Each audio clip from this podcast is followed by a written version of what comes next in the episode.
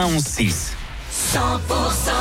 Il est 8h, merci d'être avec nous sur 100% tous les matins, c'est Axel avec tout à l'heure Kungs, je vous passe aussi les Weather Girls à suivre la météo qui est plutôt estivale en ce début de semaine et tout de suite c'est vos infos. Les tubes et l'info 100% Avec Cécile Gabot, bonjour Cécile. Bonjour Axel, bonjour à tous. Et on revient hein, bien sûr ce matin sur ce terrible fait divers qui a eu lieu à Foix euh, ce week-end, précisément à Montgaillard sur le parking du magasin Leclerc. Rappelons que trois corps ont été euh, découverts sur ce parking.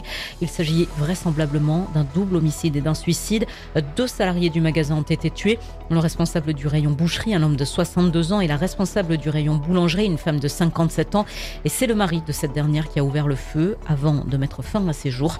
L'homme auteur des coups de feu était un personnage connu au village qui participait activement au comité des fêtes. Écoutez le témoignage du maire de Montgaillard, Michel Co. C'est quelque chose qu'on n'imagine pas, mais finalement, euh, la leçon à retenir, c'est que même dans un, petit village, il peut, se passer, euh, euh, quelle que soit la taille du village, finalement, un drame de cœur, c'est pas propre aux grandes villes. Oui, il faut que la vie reprenne son cours. Hein. On peut pas rester là-dessus. Enfin, même si on le déplore complètement, euh, deux personnes innocentes finalement qui, décèdent, c'est dramatique.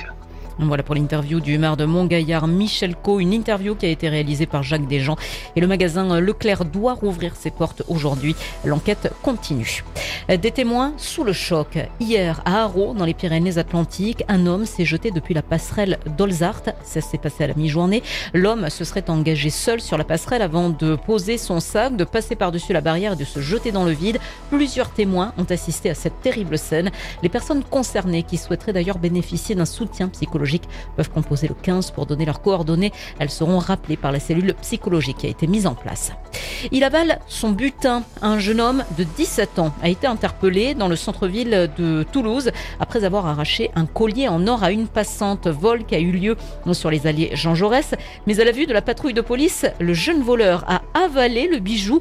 Placé en garde à vue, il a finalement été transféré hier matin à l'hôpital pour prendre des laxatifs et expulser le collier.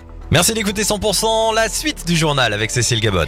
Un drôle de trio devant le tribunal de Castres. Vendredi dernier, deux hommes et une femme étaient jugés pour plusieurs vols sur le bassin de Castres-Mazamet. Le casse, peut-être de trop, dans les ateliers municipaux de Perrin à Augmentel, a mis les gendarmes sur leur piste, Axel Marouga. Oui, l'enquête minutieuse des militaires soulignée à la barre par le procureur a permis de remonter à d'autres larcins. Des vols de roues dans une supérette de Mazamé. Jamais de gros montants, juste de quoi revendre rapidement pour se faire un petit billet ou manger. Surtout, ce qui veut intéresser la justice, c'est la Renault Mégane dans laquelle la petite équipe circulait. Acheté 600 euros, les intéressés y avaient mis de fausses plaques puisque la voiture était signalée volée. Eux affirment ne pas le savoir au moment de l'achat, mais le changement d'immatriculation avait été vite fait. Bref, pas de quoi berner longtemps les gendarmes. Et les deux hommes ont été condamnés à des peines de 8 mois et un an de prison.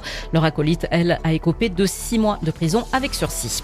La victoire du TFC, les Violets se sont imposés face à l'AS Roma hier sur le score de 2 buts à 1. La rencontre a été marquée par la du jeune gardien Guillaume Rest qui est pressenti pour prendre la place de numéro 1 dans les buts toulousains cette saison. Et puis si vous profitiez de vos vacances pour aller au musée à Montauban, l'exposition Un miroir du monde est à voir en ce moment au musée Ingres Bourdel. La salle du Prince Noir située dans les sous-sols du musée accueille des installations d'artistes contemporains. Dans le reste de l'actu, Cécile. La France a décidé de suspendre jusqu'à nouvel ordre toutes ses actions d'aide au développement et d'appui budgétaire au Burkina Faso. Cette annonce est prise alors que le Burkina Faso et le Mali sont solidaires des militaires ayant pris le pouvoir au Niger. Trois familles ont été touchées par la chute de branchage hier après-midi sur la commune de Sainte-Croix-du-Verdon dans les Alpes de Haute-Provence, à proximité d'une base nautique. Un enfant de 6 ans est mort. Trois autres personnes âgées de 13, 23 et d'environ 60 ans ont été sérieusement blessées.